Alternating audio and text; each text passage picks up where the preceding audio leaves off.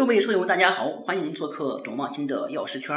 今天我们继续学习主管药师基础知识、药物分析方面药品质量控制的知识。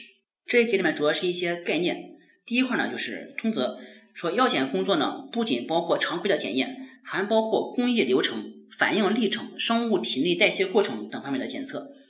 药品的检验可分为抽检、委托检验、复核检验、注册检验、中采检验和进出口检验等。药品的检验程序一般呢是取样、检验、留样、写出检验报告。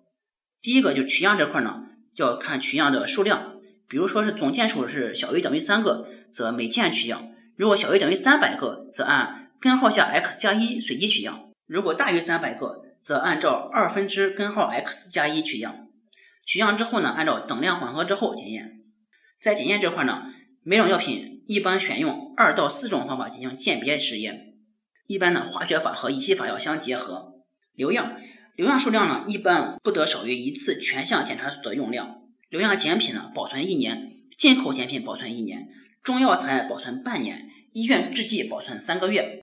检验记录与报告，最后的检验报告呢，应该由检验人员、复核人员以及有关负责人签名和盖章。这里要注意的是，有关负责人也是要签名和盖章的。下一块呢，我们看。药物制剂质量控制的常规通用项目，第一个就是重量差异检查。重量差异检查里面，第一个我们先看检查方法：取药片的二十片，精密称定总重量，求得平均片重，再分别精密称定每片的重量，计算每片片重与平均片重重量差异的百分率。结果判断呢是，超出重量差异限度的不得多于两片。并且不得有一片超出限度的一倍。这重量差异的限度呢，就是说在两点三零克以下，重量差异限度是正负百分之七点五；在两点三零克或者零点三零克以上，则重量差异限度是正负百分之五。下一个是装量差异法，为保证注射液的注射用量不少于标示量，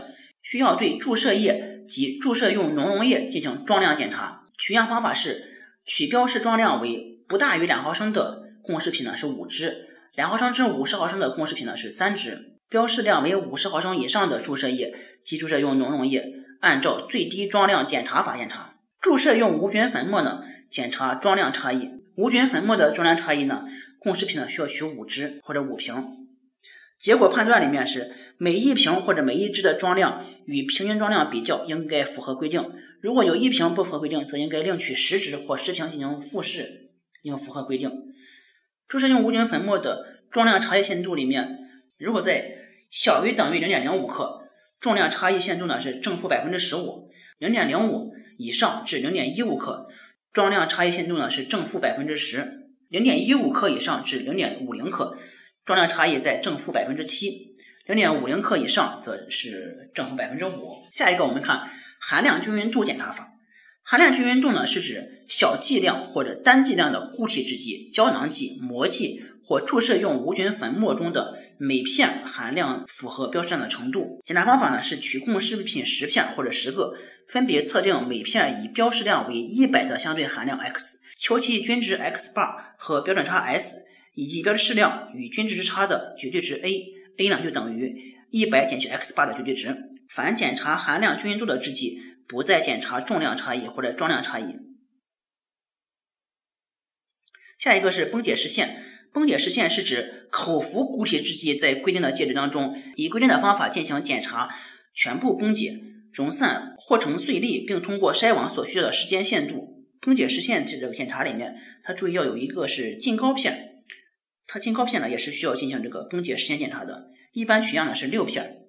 检查的时候呢，如果有一片不能够崩解呢，则需要另外取六片进行复试，并且这六片呢叫均要符合规定。下一个是溶出度的检查，溶出度的检查方法呢，第一法呢是蓝法，第二法是桨法，第三法是小杯法，第四法是桨碟法，第五法是转筒法。下一个是释放度的检查，释放度呢是药物从缓释控释制剂、肠溶制剂以及透皮结剂中，在规定的溶剂中释放的速度和程度。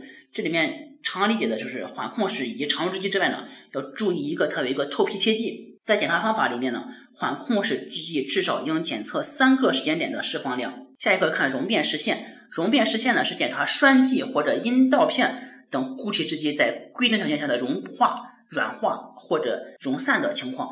也就是说，它检查的制剂呢是栓剂或者阴道片。下一个是微生物限度检查。微生物限度检查法是检查非规定的灭菌制剂及其原料、辅料受微生物污染程度的方法。检查项目包括细菌数、霉菌数、酵母菌数以及控制菌的检查。检查方法里面，除另有规定之外呢，细菌和控制菌的培养温度是三十到三十五摄氏度，霉菌和酵母菌的培养温度是二十三到二十八摄氏度。下一个是无菌。无菌检查是检查药品、医疗器械、原料、辅料等无菌品种是否被微生物污染。检查应在环境洁净度为一万级以下的局部洁净度一百级的单向流空气区域内进行，并严格遵守无菌操作。检查方法有薄膜过滤法和直接接种法。下一个是不溶性微粒。不溶性微粒检查呢，是指在可见异物检查符合规定之后，用于检查静脉注射用。溶液型注射液、静脉注射用无菌粉末、静脉注射用脓溶液以及供静脉注射用无菌原料药中不溶性微粒的大小和数量。结果判定里面，光组法是每一毫升中含有十微米及十微米以上的微粒数不得超过二十五个，含有二十五微米以上的微粒数不得超过三粒。下面我们看片剂和胶囊剂，多数片剂呢应该做重量差异和崩解时间检查，而含片则需要检查溶化性。方法同崩解时限检查法，口腔切片应该进行溶出度或者释放度以及微生物限度检查。